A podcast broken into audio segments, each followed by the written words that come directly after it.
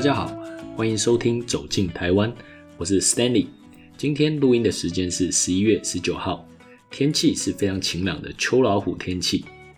今天要来跟大家聊聊我们一家最近的花东出游经验。走进台湾是介绍宝岛台湾的自然与人文景点，在这里你会听到这片土地丰富的自然景观、风土人文与城乡故事和特色。如果你每个礼拜都在烦恼该去哪里玩，也想要更深入的了解台湾在地的故事，请听这个节目，然后带着好奇心与欣赏的角度，亲身走进台湾岛内出游，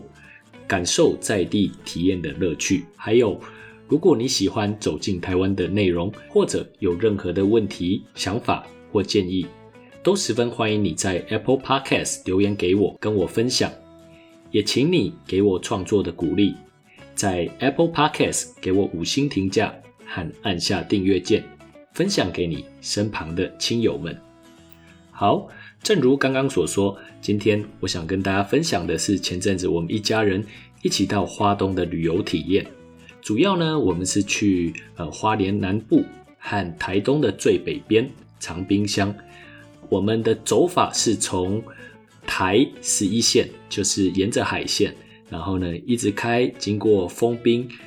到长滨，然后呢我们走玉长公路，就是横跨长滨和玉里的公路，然后呢跨到台九线，来到了富里，然后呢再慢慢的往北到玉里，以及说瑞穗，这就是我们四天三夜的行程。那我今天想要跟大家分享的呢是。地处花莲最南方的富里乡这个行政区，富里乡呃，或许大家不一定对这个地方这么熟悉，但是说到花东米，富里乡其实就是一个很大的产区。说到在花东的行政区啊，大家呢对花东的行政区的范围不一定有很直接的概念，但是花东每一个行政区呢，通常都是蛮大的。举例来说，像富里。它的面积呢，大概就有三分之二个台北市这么大，有一百七十六平方公里，三分之二个台北市这么大。它旁边的玉里镇是全台湾面积最大的镇，据我的印象，好像面积可能差不多有一整个台北市这么大。但是呢，像富里这样子占了三分之二台北市面积的呃行政区，人口呢大概只有一万多人。那里面呢住了非常多元的族群，呃，有客家人、闽南人、外省阿美族，所以呢，当地当然共通的语言大家都是讲中文，阿美族语以及说客家语呢也是很常见的地方方言。那当然呢，在这么地广人稀以及说好山好水的地方，农业是他们最主要的呃经济活动。其实大家熟悉的花东米。最大的产区，并且呢，也是全台湾最大的稻米产区，就在花东纵谷，呃，北从玉里一直南到台东的关山这一条脉络，是台湾最大的稻米产区。所以呢，沿着玉里、富里、池上还有关山，常常呢，我们可以看到绿油油或者是黄澄澄的稻田。我们去的时候非常的幸运，刚好是接近秋冬的呃秋收的前夕，所以呢看到黄澄澄的稻米，以海岸山脉或者是中央山脉为背景，真的看了呢都心旷神怡起来。所以呢，包括呃刚刚所提到的富里米，还有香菇，以及说大家非常熟悉的六十石山的金针呢。那我们这次呢，最主要的目的呢，是为了要参加十月三十一以及说十月一号礼拜六、礼拜天下午的古道秋声富里山谷音乐节的活动。哦，它今年呢已经迈入了第六年。那活动的场地呢是在呃富里永丰社区的天赐良园。那说到这个天赐良园啊，良是粮食的粮，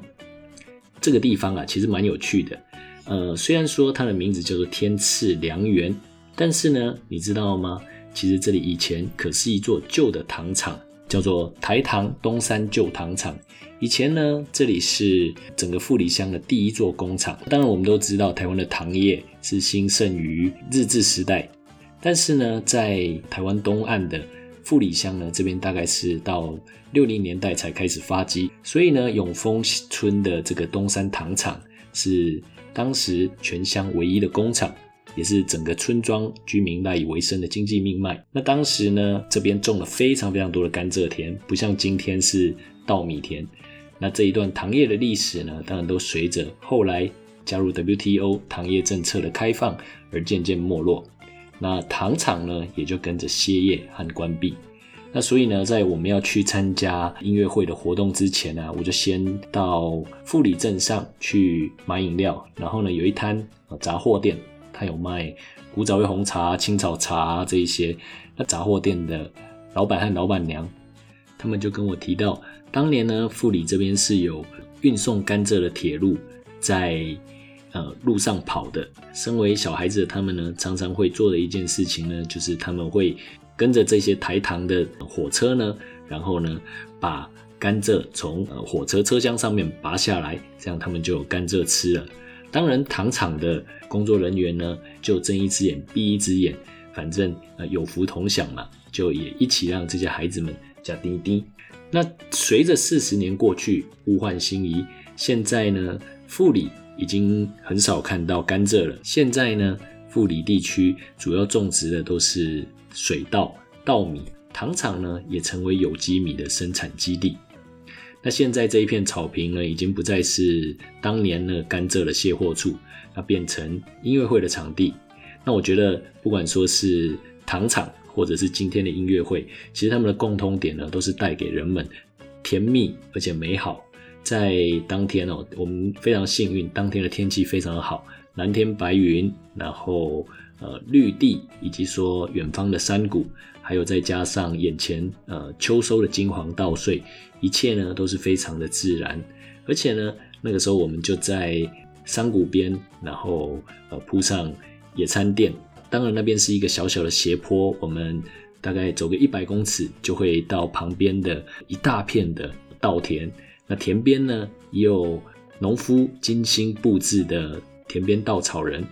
那我觉得那些稻草人哦，一定是这一片。山谷当中驻足最久的居民，远方呢，呃，有有海岸山脉的美人山和呃户外高台草原舞台，加上很舒服的秋高气爽的天气，真的是让我们呢都慵懒了起来。所以呢，我们就躺在野餐垫上，然后舒舒服服的享受这一个美好秋高气爽的午后。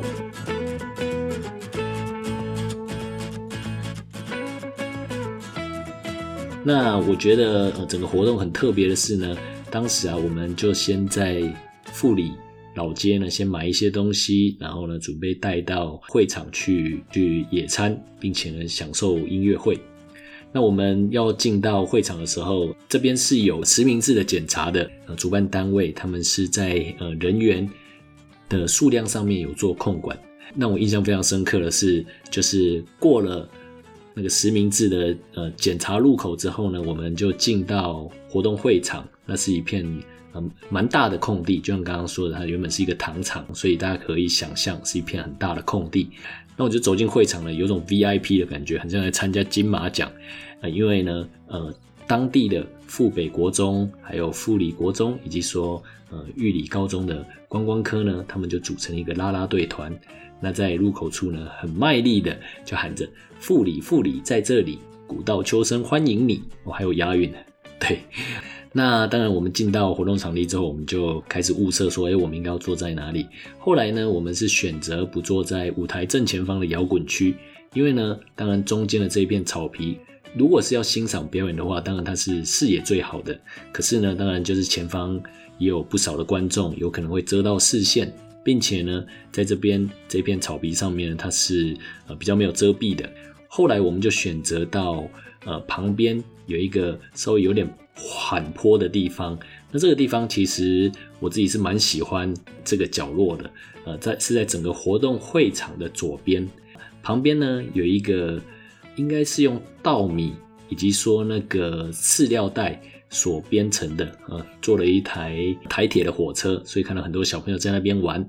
那我们就在斜坡上面铺上我们的野餐垫，并且拿出我们的食物。在这边呢，你可以远眺呢海岸山脉的美人山，并且呢，在美人山的前方就是一大片的稻田，所以呢，整个看起来是非常的心旷神怡，非常的舒服。我们也在这个地方呢度过了一个美好的下午。那其实我觉得这个活动哦，就是让人家有一种非常舒服，然后很享受、很没有压力的一个呃音乐季。因为呢，就像刚刚说的，它人数是有做管控的，所以呢，其实整个会场不至于会显得太过拥挤。那也并且呢，呃，整个活动场地其实是蛮大的，所以每一个参与的人员，每一户家庭，他们可能就是都各自占了一个角落啊，然后大家就嗯悠闲的来享受呃整个呃秋天的午后。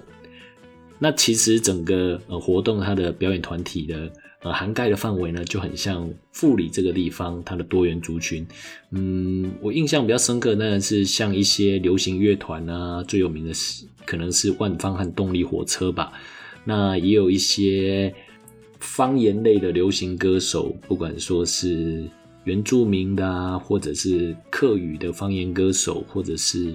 应该也是有台呃闽南语的流行歌手。那我觉得其实呃，最让我印象深刻呢，是表演团体，它涵盖从幼儿园、国小、国中、上班族，甚至呢地方妈妈所组成的呃罗山歌谣班，这些呢都有参与在其中。所以呢，我们真的是看到在这个重谷的小村落，在办这个古道秋声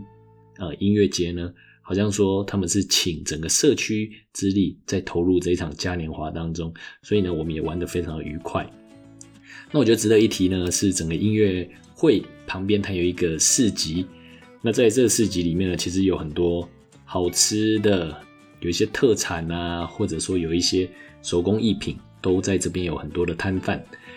好像说这个应该就是呃花东优良商店的博览会。那我们呢，当然我们有陆续起来逛了好几次。那我印象非常深刻呢，是呃小米甜甜圈。我记得我们当时是买好像一家叫做小姨小米甜甜圈，那并且呢，当然在这边当天也有在玉里非常有名的，可以说是全台湾有名气的这个利姆姆的歌，这一个小米甜甜圈的摊位，它的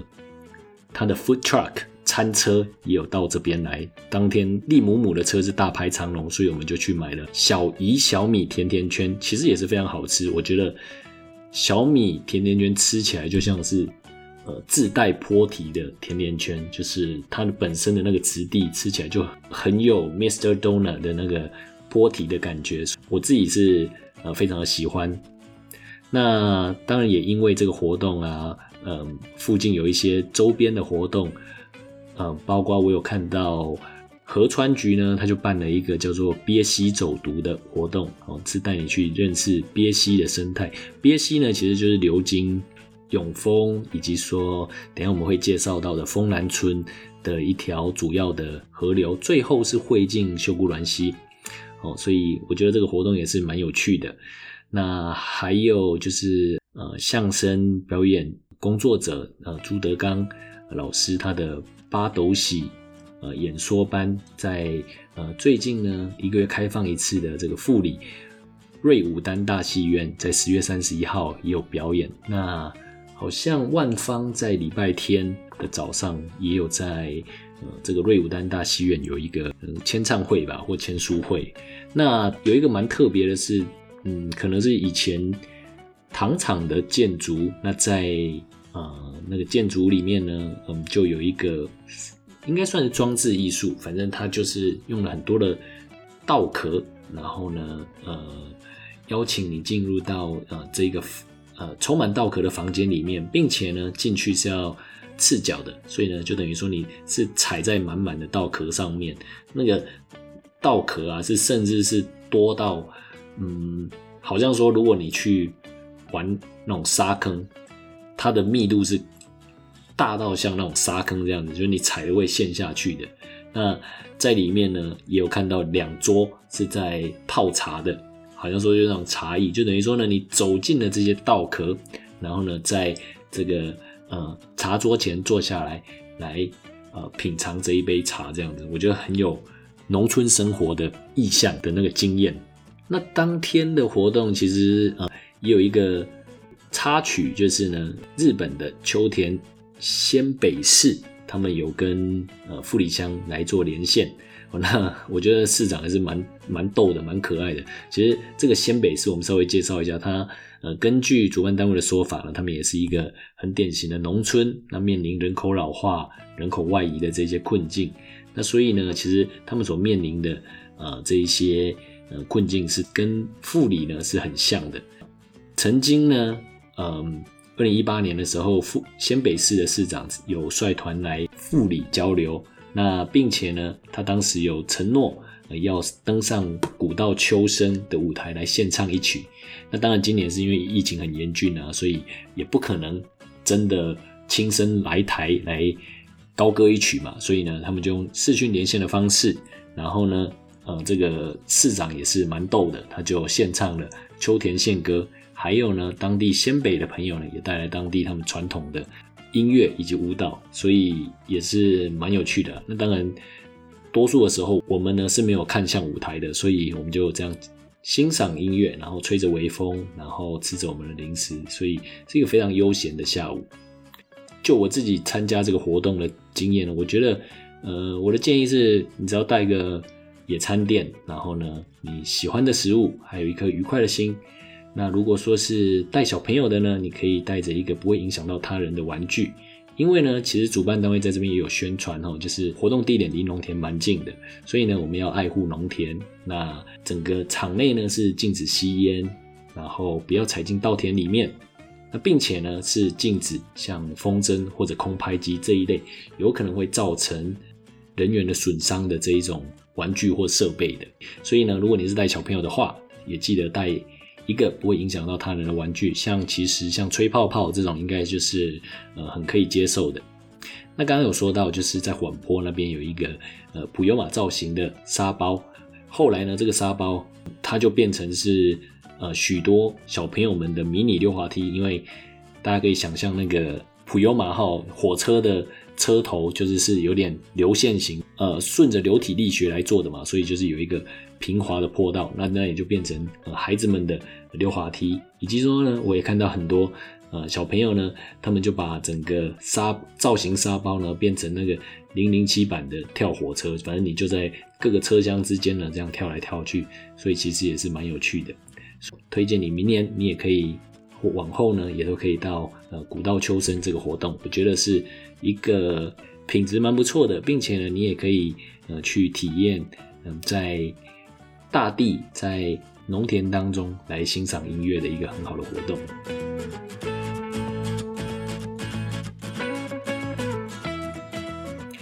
那当然，富里啊，像我们刚刚所讲的，其实也有很多呃蛮有趣的点。这边也特别来介绍一下，刚刚有提到的一个富里瑞武丹大戏院。其实富里呢，嗯，我们刚刚讲到它大现在大概一万多人嘛，但是在以前农业社会的时候。其实富里乡呢这个地方，因为土地是很肥沃的，并且呢这边呢有先人所开垦出来的这些水菌，那所以呢物产是非常的丰饶的。这就是为什么当时富里乡可以发展出有到有四间戏院的规模。那就像我们很常听到的，就是有一些孩有一些儿童啊，他就常常会趴在戏院的窗口或者这些缝隙来去呃免费观赏电影，呃。我们现在要说的这个呃瑞武丹大戏院呢，其实它的创办人在陈先生在二战之后嗅到戏院会有生意，所以呢就打算要自己盖一间戏院来经营。那其实早年哦，那在盖戏院，尤其是在东部地区，其是蛮不容易的。所以呢，这个瑞武丹大戏院呢，从一九五九年盖到一九六二年，整整盖了三年。那一年当中呢，大概有半年的时间在盖戏院，然后呢，半年他是在务农，那而且呢，他是在种甘蔗。那当时的戏院呢，是他们从呃西边捡石头，然后用牛车运回来慢慢盖，所以呢，需要很多人力的帮忙。那终于到了呃一九六二年，呃瑞武丹大戏院落成了，那到现在也大概快五十年了。呃瑞武丹大戏院它的建筑构造非常的特别。哦，现在呢看起来就像是一个，嗯，不晓得大家有没有去到港口旁边的的那种仓库，哦，像高雄港啊或者基隆港旁边都会有那种大型的仓库。其实我觉得它的外观就很像那种港口旁的大仓库，就像什么华南银行、第一银行，他们都会在港口旁边有仓库。我或者说是那个呃，如果大家曾经去过七股那个台盐的盐山，就像是那一种大仓库一样。但是呢，蛮特别的是它有骑楼，那它的整个构造也是很特别哦。就是一楼呢是谷仓，二三楼呢它把它扩建成为戏院，戏院和陈家他们的碾米厂以及米仓呢是紧紧的连在一起的。那我也有找到一些是比较旧的。照片，然后看起来是跟呃旁边的民宅是打通在一起的。如果呃对这方面有一些知识的人呢，或可以再帮我们补充一下。那我在网上查到的资料呢，这间米仓戏院最多时候呢，曾经大概有八十个人是在这个米仓戏院这边来生活。那陈家呢一家，他们多半是以务农为生嘛。那当然就是也有一些人是在戏院帮忙。一楼是谷仓。然后二三楼呢，就是我们刚刚说的的戏院。那当时呢，比较热门的影片啊，包括像说日本的武士片啊，或者一些台湾呃传统的国片，像《梁祝》啊。那当然后来呢，呃，随着呃科技的日新月异，所以呢，录影带啊、有线电视这一些娱乐也都呃兴起，并且呢，你也不用再跑到电影院就可以看到电影了。所以呢，国片和戏曲的表演呢，就渐渐的没落了。那当然也包括像说人口的老化、人口的外移，使得观众数也越来越少。哦，所以呢，后来呃，终于呃，戏院呢也到了要结束营业的那一天了。那我们刚刚有提到哦，就是里面会播放一些电影啊。那除了这一些国台语的电影以外，其实当时呢，在这个瑞武丹大戏院呢，他们也很常播映像。歌仔戏、寡戏，那通常这种歌仔戏呢，像以前那个交通不便的年代呢，通常都是巡回表演嘛，所以一个歌仔戏班呢，在这边可以连续演上半个月甚至一个月。那最酷的是，曾经这里还有马戏团表演，因为这个舞台是可以吊钢丝的，所以呢，声光效果也是非常好的。那这个瑞武丹大戏院呢，当时也是富里乡最大的室内集会场所。所以啊，你可以想象，每逢这些双十晚会啊，或者是呃国小、国中的毕业典礼啊，它常常都会被选为是活动的场地。甚至呢，在当时呃两蒋过世的时候，政府规定每个乡镇都要有一个追思灵堂嘛。那富里乡的追思灵堂呢，就在瑞武丹大戏院里面。那终于呢，我们刚刚提到，在民国七十八年的时候。呃戏院就不堪亏损，走入歇业的一途。那所以，当你走进这个瑞武丹大戏院的时候，其实某些方面你会觉得好像说时光倒流一般。上楼呢，我们刚刚提到一楼是谷仓嘛，所以你走上楼呢，就会看到一个很复古的告示板，上面还写着当年播放的，这应该是最后一场电影了，叫做《黑道情》。那手写的时刻表以及说价格。那价格呢？当年的票不外乎就是全票、半票、军警票嘛。其实，在我小的时候，我有去过这种用手写时刻表和手写价格的电影院，我到现在都还是很怀念。呃，应该我记得当时花一张票的价格可以看两场院线片，蛮值回票价的。那这个瑞武丹戏院它的售票口呢是蛮古朴的，那现在呢保留还是非常完整。那也可以清楚的看到，啊，这边有一个空袭警报的疏散图在二楼。那我觉得它最酷的地方，跟我们现在看到的电影院呢，是它的座位的规划，不像我们现在所熟悉的电影院呢，通常是用阶梯状排列的。它的配置比较像是像教堂、中山堂还有礼堂这一种的平面配置，所以你可以想象，像教堂呢，就是呃所有的椅子呢都在同样的平面上面，所以呢，可能前方有可能会有人会挡到你的视线，但是这就是呃瑞武丹大戏院它的呃座位配置。那并且呢，三楼是它的第二层座位区，哦，二楼大概可以容纳四百八十人。那三楼呢，大概可以容纳两百人。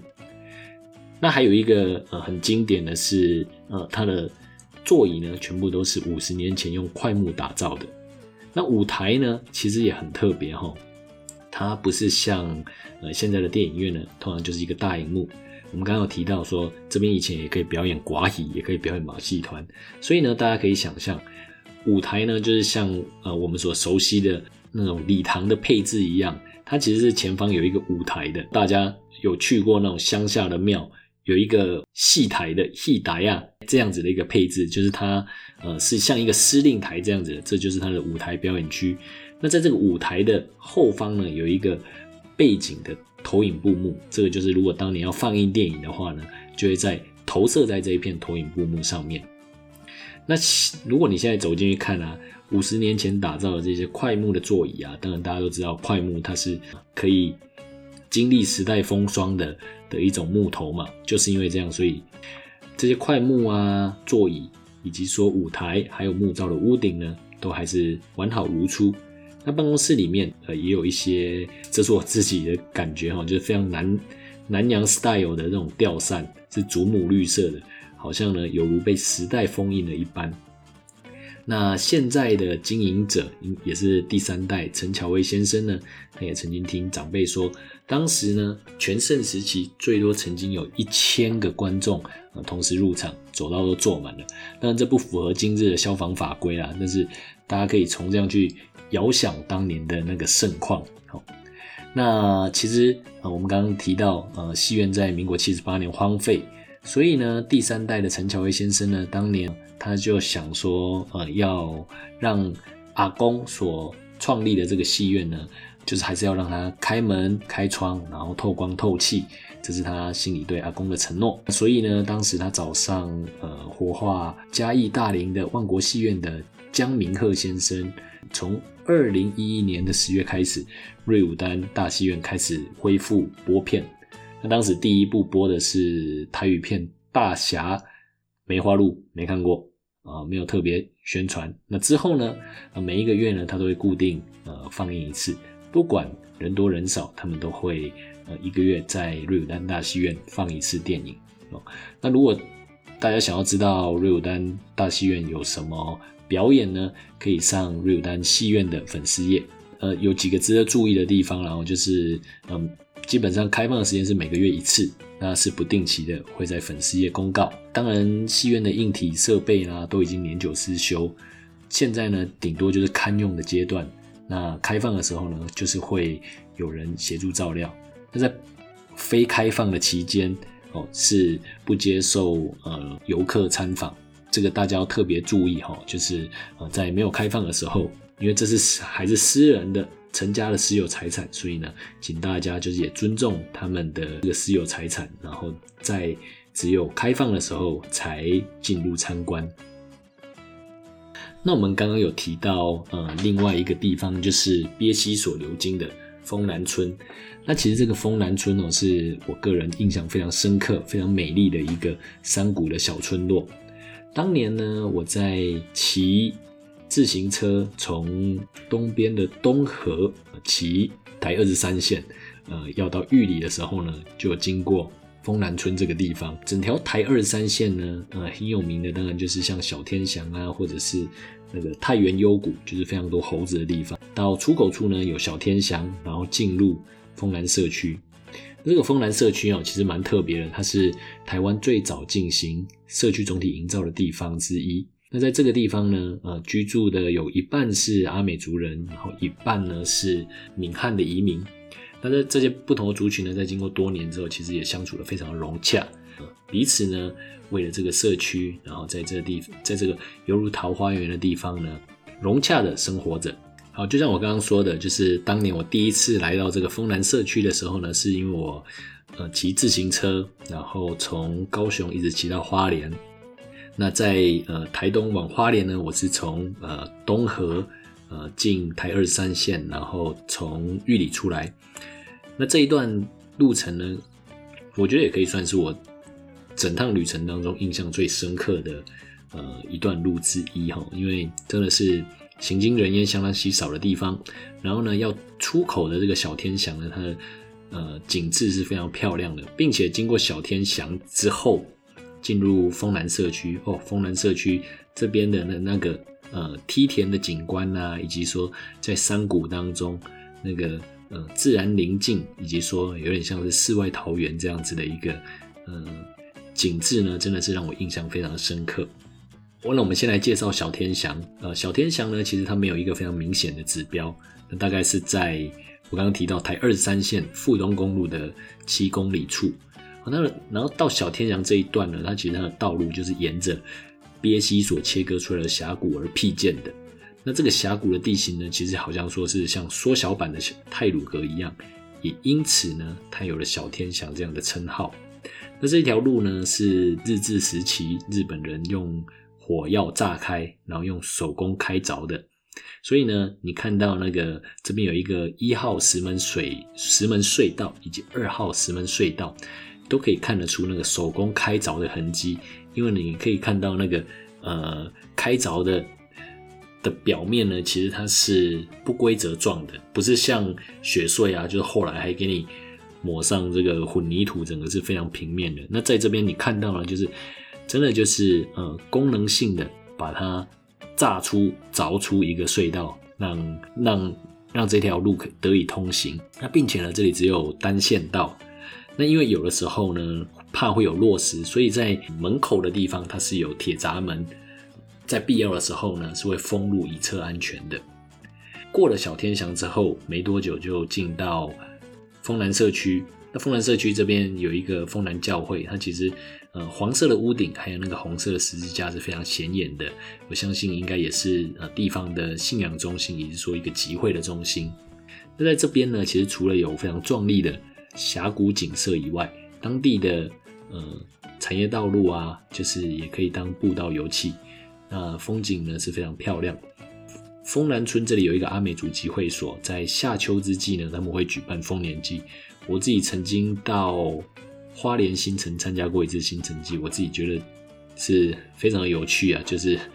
整个场面是超级欢乐。那看到嗯参与丰年祭的嗯原住民朋友们，他们就是一边吃着美食，一边喝酒，然后一边进行丰年祭，我觉得真的是非常的欢乐，对，就是带给你满满的喜悦。那刚刚提到这个。丰南社区这边哦，其实它有一个很有名的一个有机的部落，叫做吉哈拉艾。或许我的发音不是很标准，或那吉哈拉艾呢，它是位在吉哈米代这个部落里面。大概在清朝末年的时候呢，呃，阿美族人迁移到这个地方。那这个吉哈拉艾代表什么意思呢？其实是在阿美族语当中呢，是有树根的地方。哦，所以因为当时呢，他们觉得哦，这河谷的两边全部都是又大又粗的树根，那进出呢都得沿着树根前进，所以他们就把这个地方的名字叫做吉哈拉艾，就是是啊有树根的地方。那这个地方呢又分为四区哦，个别是吉路巴塞，它是有桃树的地方，桃子树的地方；吉哈五嗨有香蕉树的地方；吉哈葛塞有樟树的地方；吉哈拉艾。有台东尖爬泥丘的地方，对我觉得这些名字呢，其实都相当程度去反映阿美族人他们与这个自然共生的的这样子的一个哲学哈，所以你可以看到它的其实原意都是嗯当地的那个自然景观。那这吉哈拉艾吉哈米代地区呢，它是全台唯一将山林、百年水郡、梯田还有聚落呢划入。文化景观的聚落，那同时呢，它也入选联合国百大绿色旅游路线，所以是国际级的自然旅游路线。这边呢，其实有一个非常有名的农产品叫做哈拉米。好，那我们来简单介绍一下这个哈拉米哦。哈拉米呢，它是生长在海岸山脉的最高峰新港山的山脚下。那这个地方呢，是整个花东纵谷它海拔最高的。梯田产稻区，那它是用修姑峦溪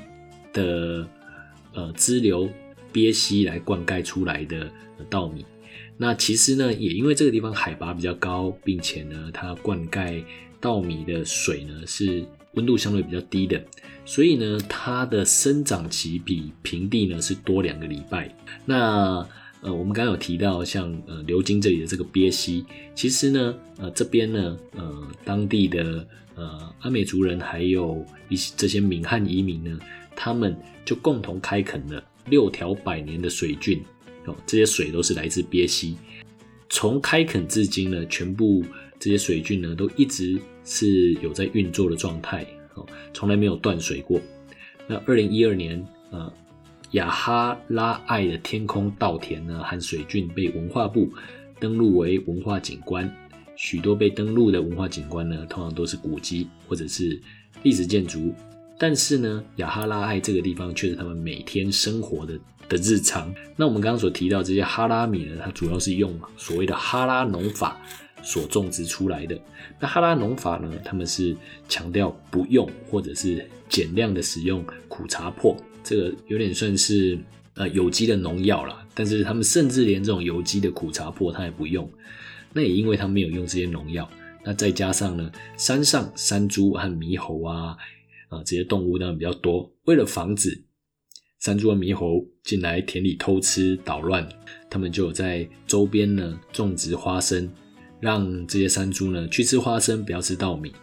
那他们也都是用手啊或者用扫把。来去清除叶里面的呃这些附泥虫，所以呢，呃，其实当地的呃部落农民呢，他们非常期待哪一天呢，他们也可以看到泥鳅和鳗鱼是可以在呃农田之间也被富裕成功，在农田之中也可以出现。我觉得他们这个部落，他在经营呃这个哈拉米呢，其实是呃蛮用心的，他们他们把它当做是一个共同产业在经营。那将销售的六成的售价呢，都是回馈给农户和部落基金，让参与哈拉农法的农民们呢，他可以得到更好的收入，作为他们辛苦的补偿。那并且呢，这个部落基金当然也用来照顾呃在部落当中的一些。那这个哈拉米代斯部落呢，其实他们呃，我觉得他们在经营和这维系这个社区呢，也是呃非常的。有原则的，当然，呃，就像我们传统认知的，原住民都是相当的好客的。但是呢，他们同时也不希望外来的观光客去影响到部落的生活。所以呢，呃，部落有共识，就是不建设呃迎合观光客的设施。那一切呢，就是维持他们的日常生活，吸引呃有兴趣的呃游客呢来去体验他们每天的日常。它也是一个保存相当完整的秘境。那如果对认识部落或者体验部落文化有兴趣的人呢，其实可以预约他们的导览或者是体验服务。那千万呢不要就是期待说，我这个部落呢好像是另一个观光风景区一样，来去呃干扰到当地族人的生活。好，那我们刚刚介绍了丰南村。然后小天祥以及哈拉米代部落和哈拉米，当然富里还有很多有趣的景点。那我们接下来要介绍的是玉富自行车道。大家都知道，整个花东纵谷是非常适合骑脚踏车的。那在玉里与富里之间呢，也有一条规划非常完善的玉富自行车道。呃，不管是往北骑到玉里，或者是从玉里往南骑呢？呃，这个玉富自行车道上面有一个很特别的点，是在呃秀姑峦溪大桥上面。在这个大桥上面呢，有一个地方，它就是菲律宾海板块和欧亚大陆板块的交接处。所以呢，在秀姑峦溪大桥上面，你就可以一脚站在菲律宾海板块上，一脚站在欧亚大陆板块上面。感觉非常的神奇。那这个玉富自行车道，我自己有骑过一次，它的整个规划是非常完善的。它是跟道路是分开的，所以你可以非常享受、非常安全的骑在玉富自行车道上面。起点是玉里火车站，那终点呢是现在已经改为呃铁马驿站的东里车站。如果在这边骑自行车呢，其实也有可能会经过东里派出所。东里派出所有什么特别的呢？派出所本身不特别，但是呢，它前面有呃一株百年的铁树。那这个铁树呢是两棵呃台东苏铁，那是是目前呢所知台湾最长最古老的铁树。那光是它的有一个侧身株，就是这个铁树很酷哦。一般我们呃所看到的铁树都是往上生长嘛，那这一株铁树呢，它有一个呃从旁边这样伸出来的，好像一只手一样。这个侧身株呢，已经长达二点三公尺了。那如果去计算它的树龄呢，应该有一百五十年之久了。从日治时代啊，这棵铁树呢就已经种植在这边了。所以呢，是很多呃在台九线上呃骑车的旅客们以及车友们呢，他们都会特别来跟这一棵铁树呢来合照。那我们刚刚提到了玉里火车站、东里车站，其实呢，富里本身的门户富里车站，它也是一个非常美的建筑。台铁在这几年呢，尤其是针对东部的这些车站呢，很多呢都加入新的。呃，设计的元素哈，就是改造这些车站，然后加入新的一些元素。所以呢，富里车站它的车站的外形呢，就像一座谷仓一样，可以呼应呢富里是台湾米乡的称号。那富里车站呢，它有获得二零一七年香港建筑师学会的两岸四地建筑设计大奖。车站大厅呢是有一个非常呃敞开的壁面，所以呢在白天它是可以引进通风，还有自然光源，达到节能减碳的效果。那晚上呢是用间接的光源，所以呢整个车站呢是有一个非常自然柔和的色调来去打造室内照明。那在大厅的壁面上面写下了“富米之仓”的这样子的一个题字，提升了整座车厢的意象。那我印象很深刻的是，在大厅这边有一个呃木造的壁面，那上面有写了一首诗啊，我没有很仔细去读这个诗啦。那当然旁边也有普鲁士，我觉得是非常亲子友善的。如果你有带小朋友的话，那我们刚刚提到富里车站，其实，在呃花东纵谷上面呢，也有另一个很值得造访的车站，就是池上车站。池上车站它是以米风转香为基础来去打造。那整个车站呢是用了很多的木造的结构，所以呢整个车站看起来是非常的温暖，然后那个质感也是非常好的，所以这边也顺带提一下。那因为我们都是带小朋友出门嘛，所以我们来介绍一些呃很适合亲子或者是合家一起去的景点。嗯，在台九线旁的。富里农会呢，它有一个展售中心，并且呢，它旁边有一个稻草艺术创作哦，就是在稻田当中，呃，用稻草呢来去编织成各式各样不同的动物，所以呃，小孩子应该可以在这边尽情的奔跑，呃，欣赏这一些呃稻米所做成的景观艺术。值得一提呢，是在这边你可以买到呃很适合婴儿吃的原味的米饼和番薯饼。那当然也有一些给大人吃的鲜贝，在展售中心里面都很多，所以我觉得这个地方呢是呃可以当做一个休息站，当做一个补给，让孩子下来跑一跑的地方。另外呢，富里这边呃蛮有名的，也是六十十三的金针园区，这里我是没有去过，但是每年八九月六十十三的那个金针开花的时候是非常壮丽的金针花海嘛，所以也是一个大家可以纳入的。的一个景点，如果说是合适的季节，相信也是非常值得造访的地方。然后呢，呃，另外一个非常有名的是罗山有机村。罗山有机村呢是一个蛮大的一个自然园区啊。那其实大家可能不知道的是，在齐柏林的台湾的纪录片《看见台湾》里面，里面有一个梯田区，那那边呢就是我们所住的地方的旁边，它是一个。号称台湾最美的梯田区哦，就是一阶一阶的往上，那看起来是非常的漂亮。那在这个罗山有机村里面呢，呃，有自然景观，有罗山瀑布，也有呃人文风情。附近呢还有一个泥火山，我家那边也有泥火山，所以泥火山可能对我来讲不是很稀奇。但是这个罗山有机村的泥火山，我是也没有去看过。那也因为这边有这个泥火山，所以呢，当地呢很有名的就是。罗山生态村里面呢，就在制作豆腐。这边的豆腐呢是泥火山豆腐，呃，我看介绍是口感非常扎实，并且呢，这边也可以亲手去体验制作豆腐的过程。所以呢，如果你有去罗山生态村，一定要来去吃温妈妈火山豆腐。那在富里这边可以吃些什么呢？呃，如果你随便 Google 一下，可能最有名的就是居酒屋。居就是英文字母的居，酒是数字的酒。居酒屋特制私房菜这边呢，因为它的桌数不多，所以记得要先预约。那最有名的就是童仔鸡，听说要三天前预约才可以吃得到。我们本来有预约，但是呢，后来因为孩子睡着了，我们就赶不上，没有去吃到这一间。但是呢，呃，其实。在富里这边选择也是蛮多的啦，你也可以到旁边的玉里去吃玉里面，去吃呃玉里臭豆腐，以及我刚刚有提到的甜甜圈。在富里曾经呢，这边也有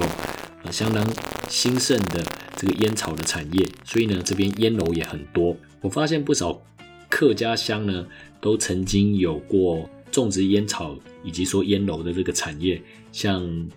高雄的美浓。曾经呢，也是呃烟草种植面积蛮大的。那我们要提的是明里烟楼，明里烟楼曾经是一个木造的，是烟楼造型。那现在呢，它已经整修成为民宿。那在这边呢，你也可以去体验，来去做客家餐包等等。那附近邻近的地区当然有很多可以去玩的啦，像呃玉里，呃就有不少的点嘛。那我想要跟大家推荐的呢，是到附近的。瓦拉米步道去走一走，这是一条蛮亲民的步道，并且呢，也已经在玉山国家公园的范围内，所以整个生态的保持呢是非常好的。在这边，如果你够幸运的话，我也不知道是幸运还是不幸，有可能会遇到台湾黑熊。在这边呢，是台湾黑熊最常出没的的地区之一。那每次呢，旅行要回家的路上，都总是觉得这趟旅程太短，觉得哦，好像还有哪一个点可以去，哪一个点可以去。但是呢，我想我们一家的旅行风格就是这样子。我们常常呢，我们是会有一个大略的规划，那并且呢，保持一定的弹性。那每一个景点呢，我们可能会呃多预备一些时间，来让我们可以更深入的去认识这个地方，并且呢，在呃旅程当中，我们也有一些弹性。但是呢，我们也不会过度的执着于这个 schedule，以及说过度的执着于哎我们要踩几个点。所以呢，每次都觉得哦，好像还有哪一些地方可以去。那我觉得也常常是因为这样子呢，你就会对下一次的旅行更有期待。好，我今天复理的分享就到这边。如果你喜欢走进台湾的内容，或者你有任何的问题、想法或建议，我都很欢迎你在 Apple Podcast 留言与我分享，这是我继续创作的一种动力。那并且呢，也请你在 Apple Podcast 给我五星评价，按下订阅键。分享给你身旁的亲朋好友们。最后呢，谢谢你的收听，我们下次节目再见，谢谢，拜拜。